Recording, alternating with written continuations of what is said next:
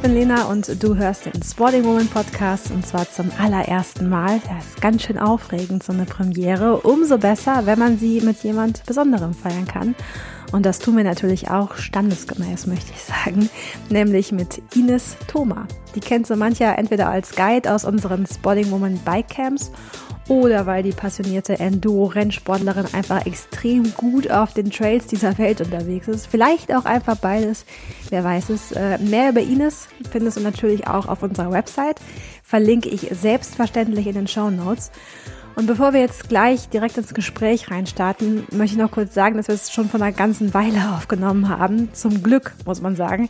Denn noch am selben Tag ist Ines mit Kind und Kegel, also Freund und Töchterchen, aufgebrochen in eine längere gemeinsame Elternauszeit. Ines ist nämlich im Sommer diesen Jahres Mama geworden und das hat das Leben der Profisportlerin natürlich, Surprise, total verändert. Warum, wieso, weshalb und inwiefern, das hat sie mir natürlich verraten. Also viel Spaß beim allerersten Spotting Woman Podcast. Du bist vor gut sechs Monaten Mama geworden. Wie sieht momentan so dein Alltag aus und vor allen Dingen auch dein tatsächlicher Trainingsalltag? Ja, also heute ist es ganz spannend, weil wir tatsächlich heute Nacht noch in unsere Elternzeit starten. Das heißt, äh, das ist gerade äh, die Woche das Thema des Alltags. Äh, mein Freund hat auch einen Monat Elternzeit und ich ja ein ganzes Jahr. Das ist ja echt ähm, super Luxus und äh, total angenehm. Genau, und jetzt starten wir einen Monat zusammen auf Roadtrip, bisschen so Italien, ja wahrscheinlich einfach Norditalien. Und äh, da freue ich mich jeden Tag dann radeln und immer auch ein Babysitter dabei und dann können wir uns abwechseln und dann komme ich auch wieder mehr aufs Rad. Genau. Auf wie viele Stunden kommst du jetzt aktuell und äh, wie viel ist das im Vergleich zu dem, was du vorher so gemacht hast? Also momentan trainiere ich noch nicht nach Plan, das muss ich dazu sagen, sondern ich habe mir vorgenommen, die ersten Monate, sie ist jetzt äh, bald fünf Monate, genau, möchte ich einfach machen, was passt, aber mich nicht damit stressen und die Kleine auch nicht stressen. Genau, und somit ist es ganz unterschiedlich. Also meine Eltern wohnen bei uns im Haus und jetzt äh, haben wir so ein bisschen angefangen, dass am Vormittag die Kleine mal zwei Stunden bei der Mama ist in der Stillpause und dann komme ich mal eineinhalb, zwei Stunden aufs Rennrad. Aber wenn meine Eltern im Urlaub sind oder es nicht klappt, dann halt auch nicht. Also dann fahre ich mit der Kleinen im Radhänger oder gehe eine Runde joggen oder sowas halt. Oder mache am Abend eine Runde Krafttraining, wenn die Kleine schläft. Aber es ist jetzt wirklich äh, noch nicht ganz regelmäßig. Aber ich versuche schon jeden Tag irgendwas zu machen, sagen wir so. Aber Training würde ich es jetzt noch nicht nennen. Auf ja. wie viele Stunden bist du denn vorher so gekommen im Schnitt? Wahrscheinlich so im Schnitt auf vier am Tag. Das ist dann natürlich schon ein großer Break, sozusagen der Alltag ändert sich dann schon massiv. Ja, auf jeden Fall. Aber das Witzige ist ja, ich glaube, die Natur hat das ja auch so vorhergesehen, dass man ja trotzdem so ein bisschen erschöpft ist. Man schläft ein bisschen weniger und das Stillen erschöpft dann ja auch. Und dadurch, finde ich, bin ich so nach zwei Stunden Rennradeln irgendwie auch total ausgelastet. Das ist ja eigentlich ganz schön. Ich habe irgendwie vor allem Angst gehabt, ich bin da nicht ausgelastet und das ist irgendwie nicht so. Und darum ist es vollkommen in Ordnung. Also ich habe jetzt nicht das, ähm, ja, das. Ich glaube, gut. du bist die einzige Mama, die erwartet hat, dass sie nicht genug zu tun hat, eventuell. ja, genug zu tun ist ja immer was anderes, gell? Aber so körperlich, äh, körperlich, wie sagt man? Weiß auch nicht, so eine körperliche Betätigung. Ja, das, äh, ich meine, klar, das ist natürlich so. Du bist natürlich auch ein bisschen zum äh, Entschleunigen im Vergleich zu den, zu den vorherigen ja. Powern durchaus ein bisschen gezwungen. Das stimmt natürlich. Ja. Aber ich, ähm, ich weiß nicht, bei mir war es, äh, glaube ich, nicht das Problem. nee, nee, nee, bei mir jetzt ja auch nicht. Also rückblickend, genau. äh, rückblickend denke ich immer so, wie hat man das eigentlich geschafft mit nur einer Stunde Schlaf teilweise, dass man trotzdem noch auch ansprechbar war, ne? Also das ist ja schon auch ja, das ist schon interessant mit dem Schlaf. Wirklich, mhm. wirklich sehr beeindruckend. Aber das sollen ja nicht die einzigen Erkenntnisse sein.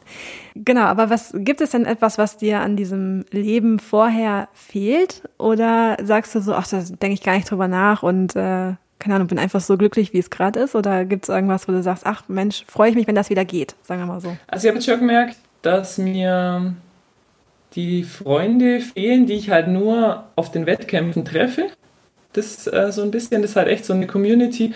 Ähm, ich bin jetzt acht Jahre lang die Enduro-Weltserie gefahren, also da den Weltcup vom Enduro und das ist natürlich schon so eine Clique, die sich da gebildet hat. Und ähm, diejenigen zu treffen, jetzt gerade noch mit Covid, ist halt total schwierig. Ich meine, das sind halt Freunde aus Kanada, aus Israel, von sonst woher. Und das vermisse ich. Das muss ich schon sagen. Also da reicht einfach so dieser WhatsApp-Kontakt und wie geht's so irgendwie nicht aus. Ähm, ja, mhm. das, das, merke ich schon. Und Wettkämpfe kommt so langsam wieder. Also die ersten Monate habe ich immer gesagt, ich vermisse es gar nicht. Und wenn jetzt so ein Weltcup ist, dann verfolge ich es so ein bisschen im Internet, aber es ist jetzt auch nicht so, dass das ganze Wochenende am Handy sitze und jede Zeit mir da anschaue. Irgendwie war ich da fast so ein bisschen raus. Aber das kommt jetzt langsam wieder. Also letztes Wochenende habe ich dann schon gedacht, oh, jetzt mal wieder so ein Rennen. Finde ich irgendwie schon ganz cool. Und äh, darum denke ich, dass es bis nächste Saison schon wieder so ist, dass ich auch Lust habe, ein paar Rennen zu fahren. Das heißt, momentan bist du ja trotzdem aber ab und zu an der Strecke, oder? Und äh, bist halt äh, Supporter auch mehr. Ja, mehr oder weniger. Es gibt einfach bei uns in der Gegend eigentlich keine Wettkämpfe. Also in, in Deutschland gibt es eigentlich kaum Enduro-Rennen. Ich war jetzt letztes Wochenende gerade äh, mit meinem Freund, gab es bei uns im, im Allgäu gibt so ein lokales Rennen. Ähm, das ist so ein Staffelrennen, total lustig. 1500 Starter oder 2000 Starter oder so sind da. Also es ist echt riesig. Und da war ich dabei und das war schon wieder so ein bisschen Rennluft von außen geschnuppert. Aber die Disziplin, die ich eigentlich mache, das Enduro, ähm, da ist äh, einfach nichts in der Nähe, wo man so leicht zuschauen kann. Genau, ist vielleicht auch ganz gut so. Ich habe irgendwie gedacht, nur so hinfahren und zuschauen, das wird mir dann vielleicht auch stressen, dass ich nicht mitmachen kann. Also Fakt ist auf jeden Fall, du hast eine ziemlich äh, ja, beeindruckende Karriere sozusagen auch vor, vorzuweisen. Und ähm, genau, wie ist denn so dein Weg äh, in diese Enduro-Szene genau gelaufen? Also ich habe als kleines Kind ähm, mehr oder weniger im Verein halt so das gemacht, was es im Verein gibt, wie so Kinder das machen und habe mit Skirennen angefangen. Und dann ähm, hat der Trainer von uns damals gesagt, ja, die Kinder sollten im Sommer halt auch was machen und dann sind wir so Radrennen halt gefahren. Aber die Disziplin, also Cross Country ist die Disziplin einfach dieses Rundstreckenrennen, was es auch bei Olympia gibt. Ähm, das hat relativ wenig mit dem zu tun, was ich die letzten Jahre gemacht habe. Aber das ähm, ist halt so, dass das Enduro wirklich erst in den letzten fünf, sechs Jahren in Deutschland überhaupt angekommen ist. Also die Disziplin gibt es zwar schon länger, aber das war einfach, als ich Kind war, gab es das noch nicht. Und dann bin ich halt dieses Cross-Country gefahren und das war schon cool, aber ich glaube, dass es vielleicht auch gar nicht so hundertprozentig zu mir gepasst hat. Also dieses rein Ausdauer, relativ wenig Action, die Strecken waren auch nicht so technisch.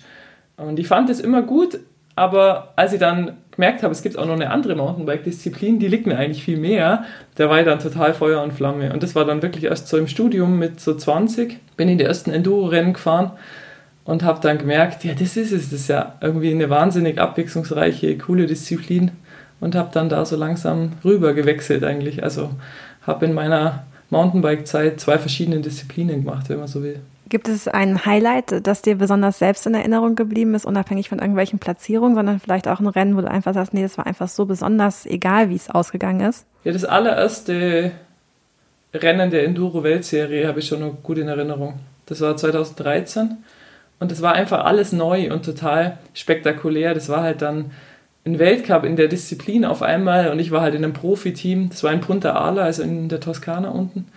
Und dann bin ich direkt Fünfte geworden und das weiß ich nur. Das war irgendwie, man wusste halt überhaupt nicht, was kann man jetzt erwarten oder wie steht man da international, wenn man sich ja noch nie gemessen hat international. Und das war irgendwie echt was Besonderes. Wo man dann dachte, ja, da kann echt was draus werden. Du hast jetzt auch eben gesagt, dass das Thema Enduro ist eigentlich erst in den letzten Jahren so richtig angekommen. Ähm, mhm. Wie ist das denn speziell im Frauenbereich? Also ist das auch, ähm, also ob eine Sportart im Grunde jetzt äh, bei den Herrenprofis ankommt, ist ja leider noch was anderes, als ob es bei den Frauen und dann halt mhm. halt auch bei dem im Breitensport ankommt. Wie ist da aktuell so der Stand der Dinge, der Status quo? Ich würde sagen, es hat sich ähnlich entwickelt tatsächlich.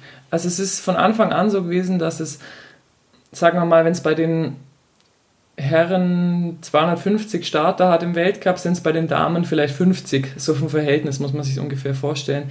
Aber in diesem Verhältnis hat sich es eigentlich ziemlich gleichmäßig entwickelt. Also der Sport ist einfach viel professioneller geworden und genauso auch der Frauensport. Also am Anfang war es wirklich so, dass es riesen Zeitabstände gab. Da gab es halt fünf, sechs, die haben das vielleicht professionell betrieben, waren auch Vollzeit bezahlt dafür und die anderen haben halt nebenzu noch studiert oder gearbeitet nebenzu.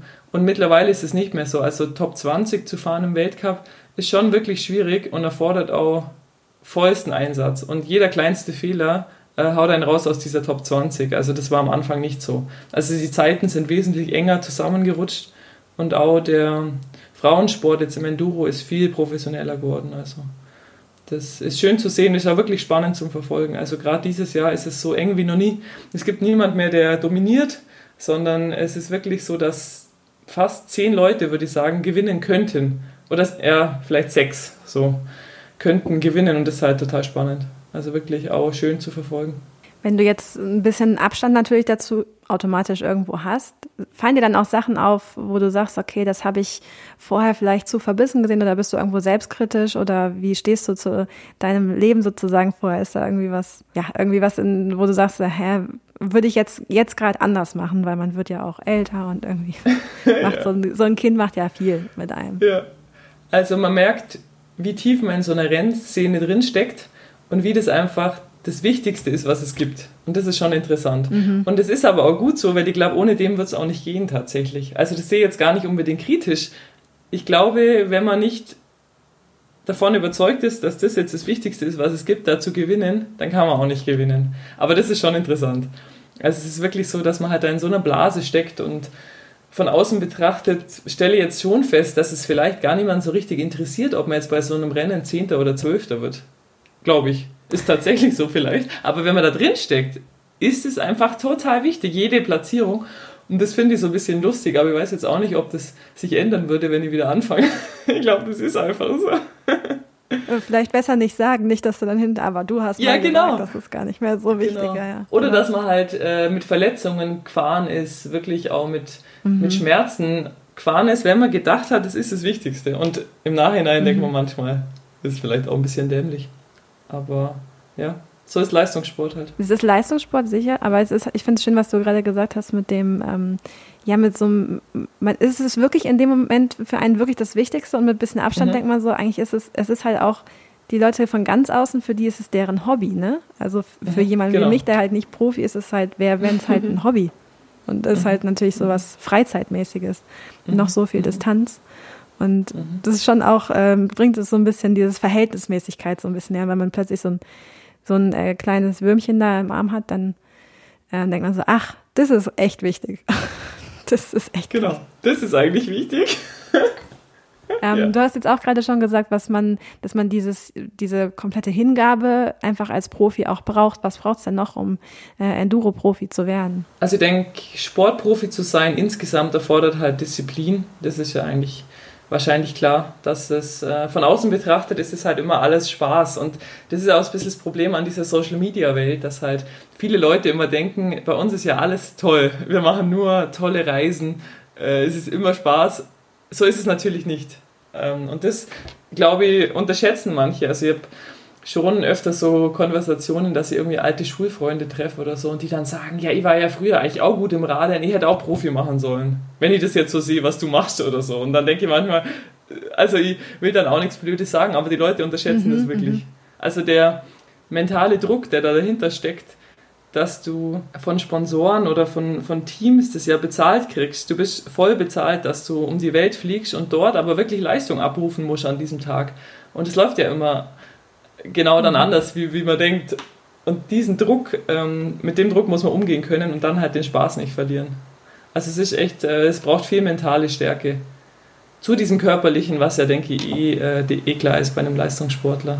Und ähm, das finde ich schon interessant. Also es ist nicht zum Unterschätzen. Ich habe einen riesen Respekt vor den Fahrern und Fahrerinnen, die da seit so vielen Jahren an der Spitze sind, auch konstant immer vorne sind, egal was kommt da gehört schon echt viel dazu. Das heißt, dieses konstante Abliefern und eben halt nicht, nicht deswegen habe ich gerade gemeint, mit diesem, dieser Differenz zwischen, ich mache das so freizeitmäßig und das macht mir halt Spaß und mhm. nee, nee, das ist halt mhm. halt in dem Fall, ähm, ja, ist wie in jedem anderen Job auch so, je nachdem, wie du an dem Tag drauf genau. bist. Ähm, ja, kannst du davon deine Brötchen morgen bezahlen oder halt nicht. Also das ist schon, genau. schon nochmal ein anderes genau. Thema.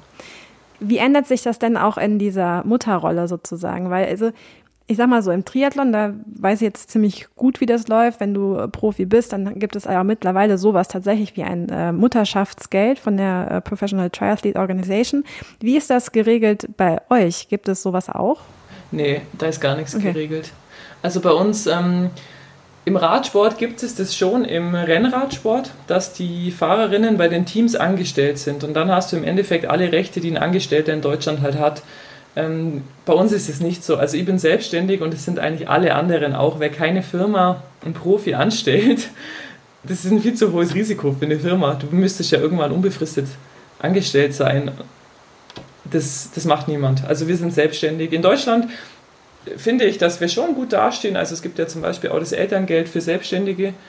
Relativ ähnlich. Es gibt jetzt keinen Mutterschutz oder sowas, aber ich finde schon, dass wir da echt ähm, viele Vorteile haben im Vergleich zu anderen Ländern. Da wird es jetzt gar nichts geben tatsächlich. Aber du bist aber da ja über das staatliche Sicherungssystem abgesichert. Genau, und, äh, staatlich. Äh, genau. Ja, genau. Aber ich meine, tatsächlich gibt es eine, eine, eigenorganisierte Sicherheit nee. ähm, für mhm. das Thema Mutter werden und Profi sein. Ah, okay. Nee, das ist auch spannend, ne?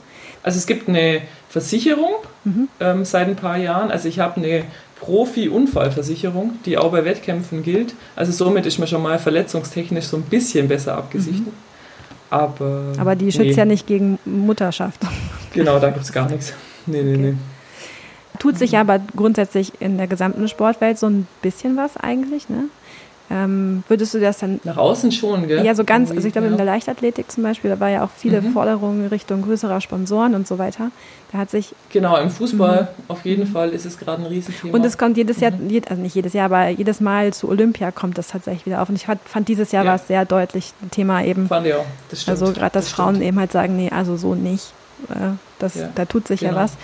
Das heißt aber so ein bisschen in der Szene wäre noch Nachholbedarf. Kann man das so guten Gewissens sagen, ohne jetzt jemanden an den Pranger stellen zu, sondern einfach so sagen, hey, hm, äh, Mutter werden und ähm, ja, Mountainbike Pro zu sein, ist, ist noch aktuell noch nicht so attraktiv. Mhm. Also das auf jeden Fall. Und das sieht man auch daran, dass es kaum jemand gibt, der mit Kind weiterfährt. Das gibt es eigentlich mhm. gar nicht. Im Cross Country gibt es das so ein bisschen, im Downhill und im Enduro. Also in diesen zwei abfahrtslastigen ähm, Disziplinen gibt es das gar nicht. Was ich schon sagen würde, also ich habe vor ein paar Jahren mal einen Vortrag gehalten, äh, da ging es um Gender-Gleichberechtigung im Leistungssport. Und da haben wir herausgefunden, mir war das vorher auch gar nicht so klar, ich habe da irgendwie meine Sportart vorgestellt, die am meisten Gleichberechtigung tatsächlich hat, immerhin. Also wir haben dieselben Wettkämpfe zur selben Zeit, mit derselben Medienpräsenz, dieselben Preisgelder. Also so ein paar Sachen, ähm, was für mich selbstverständlich war, äh, ist es aber nicht. Ähm, genau, und ähm, das fand ich jetzt schon mal gar nicht schlecht, aber Thema Muttersein, ja, da gibt es gar nichts. Also das wäre natürlich schon ein Riesenschritt. War das denn für dich jemals auch Thema sozusagen, dass du dich entscheiden müsstest zum Beispiel? Oder war das dadurch, dass du eh selbstständig bist oder das Thema einfach auch nicht in der Szene so groß ist? Also es war für mich natürlich schon ein Thema. Ähm, ich hätte gern, ja, in einer gewissen Art und Weise hätte ich gern schon ein paar Jahre früher Kinder gehabt sogar. Aber ich wusste schon, dass es sehr viel ändern wird und eventuell eigentlich schon heißt, dass man mit dem Leistungssport im Weltcup aufhören muss. Ähm, ob der Sport da jetzt was dafür kann, ich denke schon, jede Sportart, wo das Gehalt einfach nicht groß genug ist, um einen Vollzeit-Babysitter zu bezahlen, der mitreist, erfordert irgendwie diesen Schritt. Ich meine, ein Weltcup heißt ja immer eine Weltreise und wer möchte das schon mit dem kleinen Kind machen? Könnte man schon. Man könnte wirklich sagen, man stillt nicht, man hat einen Babysitter und man gibt das Kind halt sehr klein schon ab, um dann wieder Vollzeit zu trainieren. Aber das kam für mich halt auch nicht in Frage. Ich meine, deswegen kriegt man ja kein Kind. Mutter zu werden macht ja was mit dir selber extrem. Und ich dachte, so eine ganz unbekannte, das wusste ich vorher auch nicht. Ich dachte, ja, ja, die läuft dann so mit, ne? Also Nein, natürlich nicht. Aber äh, ich glaube, meine Mutter damals hat auch äh, innerlich schon gedacht, ja, ja, mach das mal, so nach dem Motto. Hm, ist nicht so, gell? Ja. Genau, das ist nämlich nicht ja. so. Ja, ja, ja, man weiß das vorher nicht. Meine Mutter hat das auch schon gesagt, jetzt weißt du, wie das ist. Das stimmt auch, man fühlt sich verantwortlich auf einmal. Ja, und also du, das, du hast die Rechnung mit dir selber nicht gemacht, so weißt du, wie ich meine? Du wusstest vorher nicht, wie reagiere ich eigentlich plötzlich darauf, äh, Mutter zu sein und eine Verantwortung zu tragen, die ich vorher halt nie hatte. So. Und das ist, glaube ich, schon noch so ein Faktor, dass du halt auch denkst, selbst wenn du meinst, danach würde alles weitergehen, vielleicht willst du das auch gar nicht. So. Also vielleicht hast du einfach Bock, dann Mutter zu sein. Ja, genau, stimme mir absolut zu. Und ich weiß auch noch gar nicht, ob ich diesen Schritt, ähm, ich schalte meinen Kopf aus und gehe wirklich übers Limit, um bei diesen Weltcuprennen zu gewinnen, was so ist. Also man kann nicht einfach sagen, ich bin topfit, das reicht nicht, sondern du musst wirklich schon absolut am Limit, überm Limit fahren. Und das ist natürlich schon auch gefährlich, wenn man so will. Ob man das noch möchte mit Kind, das weiß ich auch noch nicht. Habe ich noch nicht ausprobiert. Also ich, ich weiß noch nicht, wie viel Risikobereitschaft ich noch, noch habe. Das ähm, genau, können wir uns in einem Jahr noch mal drüber unterhalten. weiß ich das vielleicht. Aber es ist schon dein Plan sozusagen, das nächste Jahr mal einfach auszuprobieren ja, genau. sozusagen und wir genau. strukturiert auch ins Training einzusteigen. Genau, also ich habe mir jetzt relativ fix entschieden, dass ich nicht äh, Weltcup fahren möchte nächstes Jahr weil das einfach so viel Training erfordern würde. Und da bin ich nicht bereit, die Kleine so viel abzugeben oder das einfach zu machen. Das ist, ja, wie du sagst, hätte ich auch nicht gedacht, aber man ist auch gern Mama und das macht auch wirklich Spaß. Genau. Und da bin ich gerade so ein bisschen am Finden jetzt im Herbst, welche Wettkämpfe möchte, möchte ich machen, ähm, wie möchte ich ja, den Beruf so gestalten. Genau. Ja, bin gerade noch am Überlegen. Schauen wir mal. Bin gespannt. Du bist ja jetzt äh, natürlich auch Spotting Woman Markenbotschafterin, eine echte Stronger, wie wir so schön sagen. Was bedeutet es dir auch so ein bisschen Botschafterin im, im Sinne des äh, Sporttreibens äh, und Inspirierens für den äh, für jede andere Altersklassenathletin sozusagen ähm, zu sein? Was was bedeutet es dir Teil von Sporting Woman auch zu sein? Also mir hat es einfach immer total Spaß gemacht, als so dieser Leistungssportler zu sein dort. Ähm, ich finde, äh, ich bin gern Guide und mache auch gern Fahrtechnikkurse und das alles, aber ich war schon immer oder bin immer der Ansprechpartner, wenn es halt darum geht, ja einfach ans Limit zu gehen und seine Leistung auszureizen und äh, zu trainieren und wirklich auch mal zu sagen, ich möchte mal einen Wettkampf fahren, das, das finde ich cool. Und in den, äh, in den Jahren, in denen ich bei den Camps dabei bin, gibt es eben auch einige, die dann gesagt haben, so vor fünf Jahren, oh, vielleicht möchte ich auch mal ein Rennen fahren und dann so im Laufe der Jahre habe ich das dann beobachtet und das fand ich irgendwie total cool. Dachte ja, vielleicht habe ich die schon so ein bisschen inspiriert zu sagen, man probiert das mal aus und das habe ich dann natürlich auch verfolgt, wie es bei denen läuft. Doch, das äh, gefällt mir schon. Das ist schon was Besonderes, da wirklich äh, zu sehen, dass man vielleicht den einen oder anderen auch mal dazu bringt, seinen Schweinehund zu überwinden. Finde ich gut. Total. Und halt vielleicht auch an diese ja nicht so alltägliche Sportart reinzuschnuppern. Ich glaube nämlich, das fängt bei vielen damit an, dass sie es nicht, sich nicht zutrauen. Äh, und natürlich da über solche Camps die Möglichkeit haben, es erstmal so ganz unverbindlich zu probieren und dann plötzlich merken, ach ja, ist eigentlich ganz cool. Ne? Also ist ja nicht, nicht so, äh, ich glaube, die Hürde ist relativ gering. Genau. Und halt in, in verschiedenerlei Hinsicht. Also bei mir war es halt immer so, dass ich gesagt habe, ja, fahr doch mal ein Rennen mit. Das ist, wie du sagst, die Hürde ist nicht so besonders groß. Man meldet sich an, man fährt mit und wenn es nicht läuft, dann geht die Welt nicht unter. Mach's doch einfach mal. Mach's einfach. So. Und ähm, meine Kollegin, die auch bei Sporting Woman dabei ist, die Antje Kramer, bei der ist so das Besondere, dass die halt schon ähm, eigentlich jetzt sage ich nicht, wie alt die Antje ist, nee, es wäre gemein, aber sagen wir mal schon ein bisschen älter ist wie ich. Und, ähm, aber die, die, Antje steht ja dazu. Äh, die steht ja dazu, genau, ist ja wurscht. Und äh, bei der finde ich es so gut, dass die dann wirklich die Leute auch inspiriert und sagt, selbst in meinem Alter, wie sie immer sagt, kann man sowas noch machen und da kann man auch noch ein Rennen mitfahren und kann auch noch versuchen, sich zu verbessern. Und das finde ich ja in vielerlei Hinsicht toll und darum finde ich es auch gut, dass die Guides und die Markenbotschafter dann doch sehr unterschiedlich sind. Dass dann vielleicht jeder jemand findet, wo er sagt, ja, von dem lasse ich mich so ein bisschen inspirieren. Muss ich direkt eine Frage dazwischen schieben, die mir jetzt gerade so kam. Was hat der Sport dir ganz persönlich gegeben? Weil du hast ja schon eine sehr bewusste Entscheidung im Grunde auch dann ähm, in Richtung Profisport getroffen einfach. Ähm, was hat der Sport aus dir gemacht? Bist du noch dieselbe, die du warst, bevor du Profi wurdest? Oh, das ist echt eine schwierige Frage. Ich glaube schon. Ich denke, ich war einfach immer so. Also wenn ich meine Eltern heute frage, ich war schon mit vier Jahren so, dass ich, ich wollte nicht mit meinen Eltern irgendwie Radfahren gehen, das, das fand ich dann blöd und in der ersten Kurve bei unserem Haus hinten habe ich dann immer gesagt, ich kann nicht mehr, aber sobald ich eine Startnummer am Lenker hatte, dann ähm, wollte ich einfach mein Bestes geben und hatte so einen dermaßen einen Ehrgeiz. Irgendwie war ich anscheinend schon immer so, das ist witzig. Also, darum glaube ich, bin dieselbe geblieben, aber vielleicht auch noch nie ganz normal gewesen. Okay. Ja, und gebracht hat, also es hat, das kann ich gar nicht so knapp formulieren, was das einem alles gebracht hat. Die Erlebnisse, die Reisen, die Freunde, ja, so viele Eindrücke, das ähm, ist schon unglaublich. Wenn wir über die Camp, das, das switche ich wieder sozusagen, sorry für den kleinen Exkurs, aber wenn wir wieder über diese Camp-Szenerie sprechen, mit welchen Fragen kommen die Frauen da auf dich zu und welche Fragen beschäftigen alle? Und warum frage ich das jetzt? Weil ich glaube, dass viele denken, man dürfte nicht alles fragen, aber das zeigt doch, man darf alles fragen, so ein bisschen.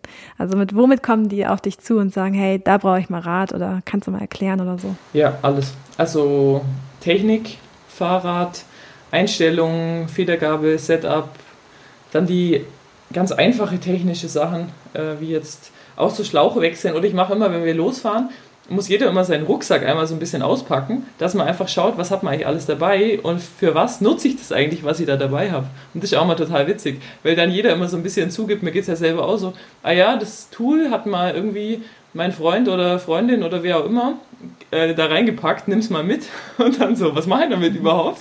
was ist da überhaupt alles dran? Das ist immer voll witzig.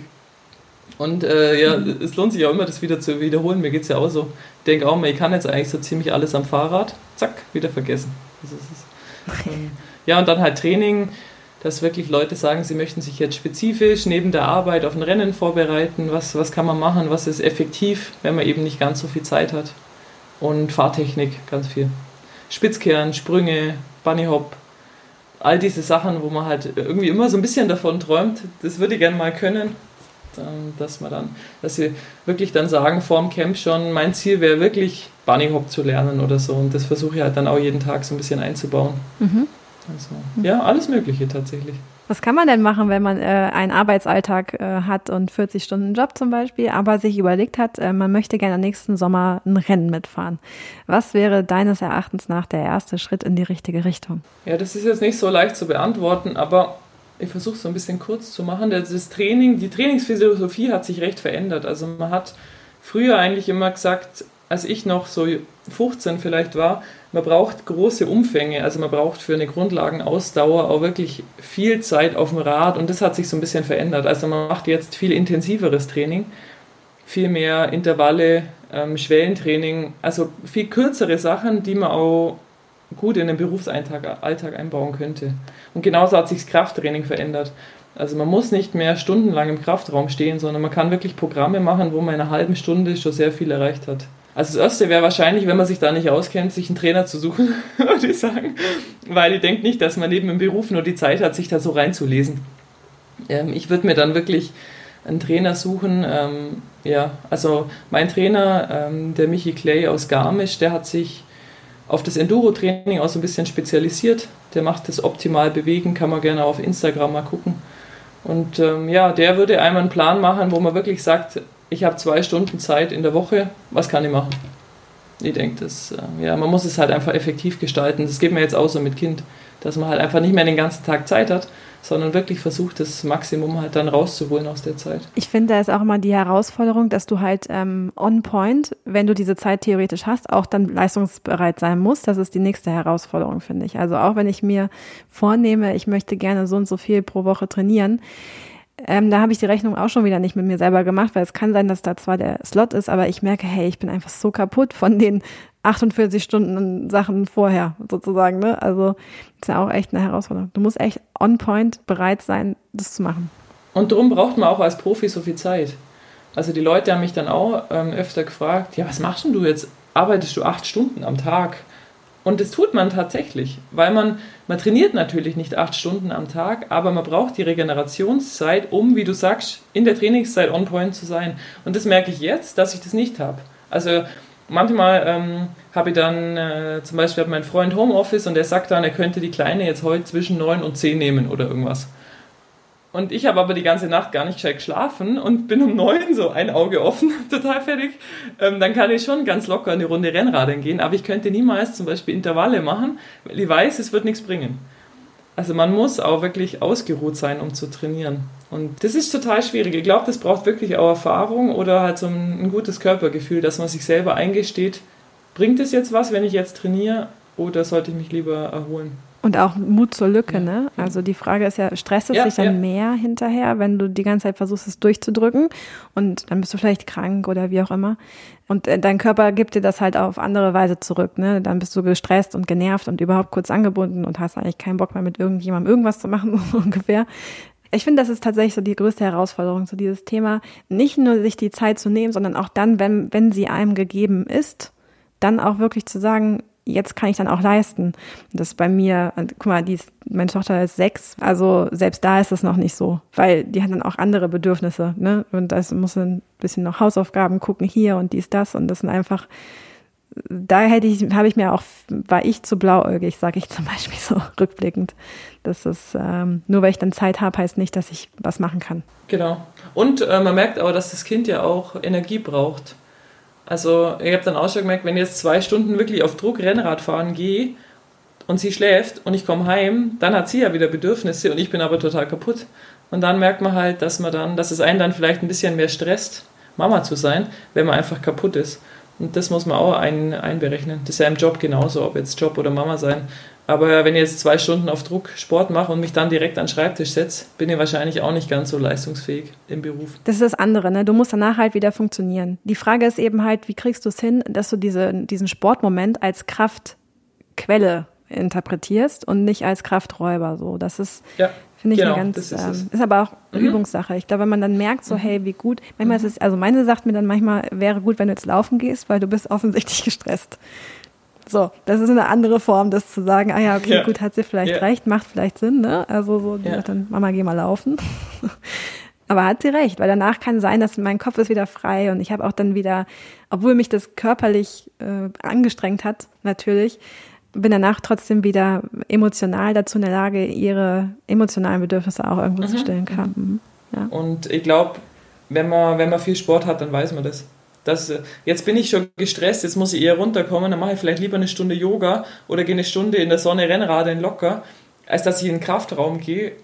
Wäre jetzt bei mir so. Kraftraum stresst mich eher, äh, während äh, Natur draußen sein ähm, mich eher beruhigt. Also ich glaube, dass man da halt dann so ein bisschen das Richtige finden muss für sich. Das ist ja unser Motto Strong Her, ne? oder beziehungsweise unser Hashtag. Kannst du sagen, was deine größte Stärke ist, was dich am stärksten macht vielleicht auch?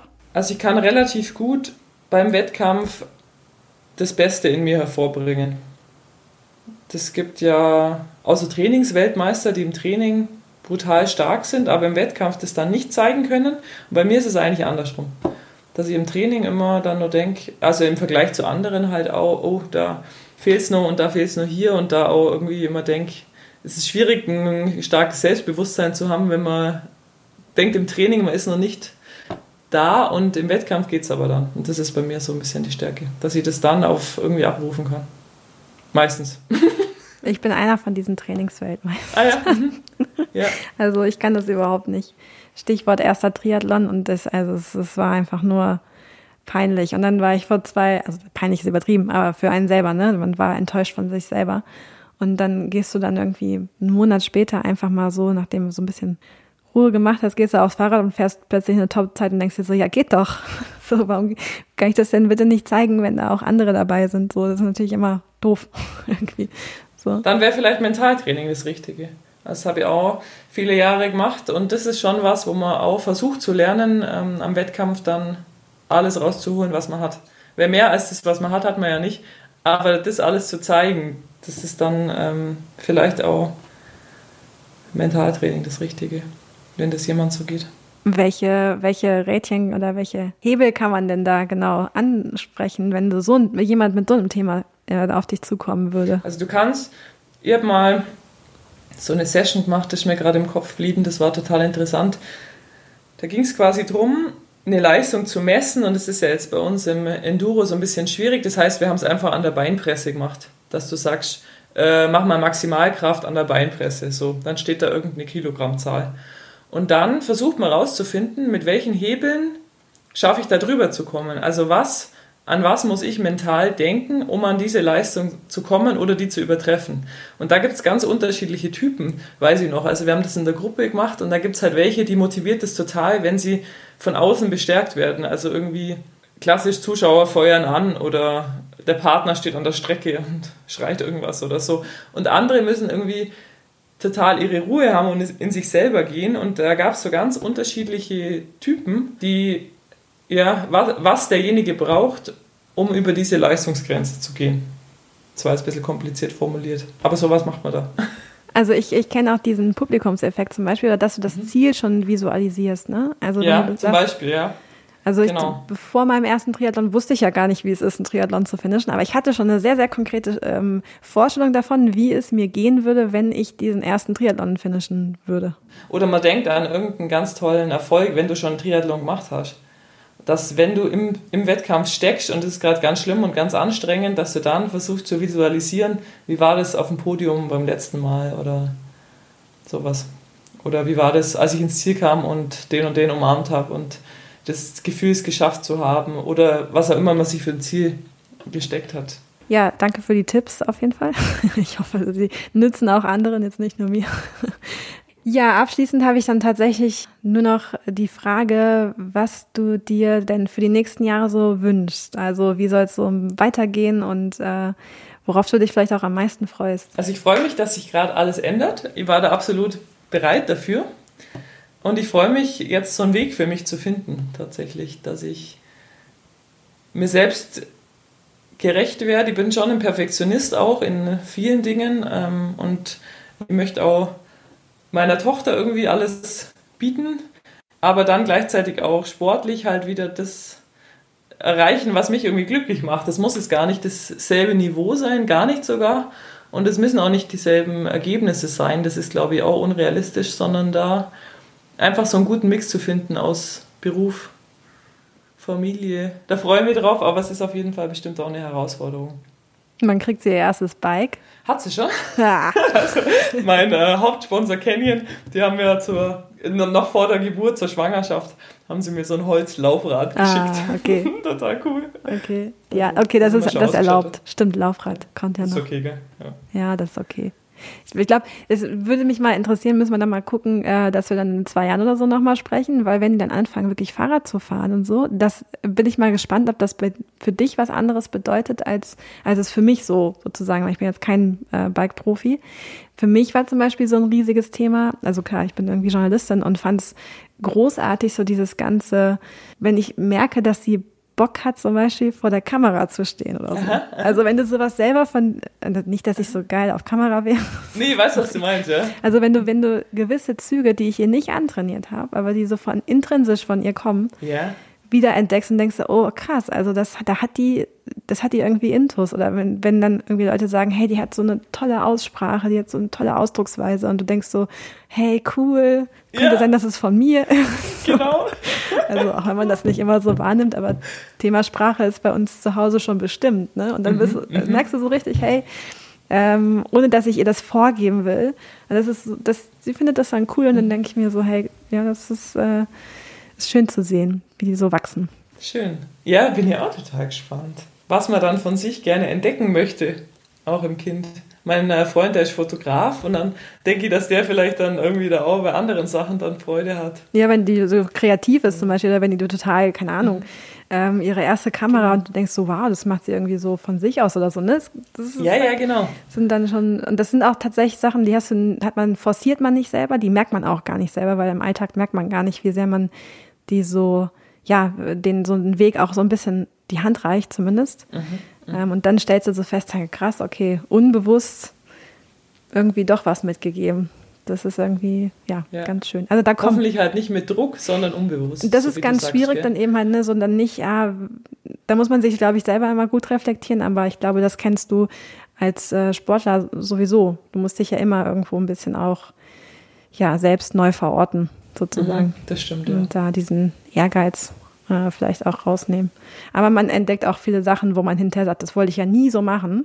Ja, und dann denkst du dir so, Gott, ich bin ganz genauso. Mhm. Um mhm. Gottes Willen. Mhm. Naja. Ja, Ines, ich danke dir für deine Zeit, ähm, für die Einblicke und ähm, bin gespannt, wo oder welche Einblicke und welche Erfahrungen du vielleicht in ein oder zwei Jahren zu teilen hast. Bis dahin auf jeden Fall immer schön sportelnd bleiben, würde ich mal sagen, so als Verabschiedung. Ja, vielen Dank. Hat mich gefreut, dabei zu sein. Und es ist auch immer spannend, wenn man dann während so einem Gespräch auch merkt, was einen eigentlich beschäftigt oder dann äh, Sachen sagt, wo man denkt, ah ja, stimmt, das beschäftigt mich wirklich. Also fand ich total interessant. Vielen Dank.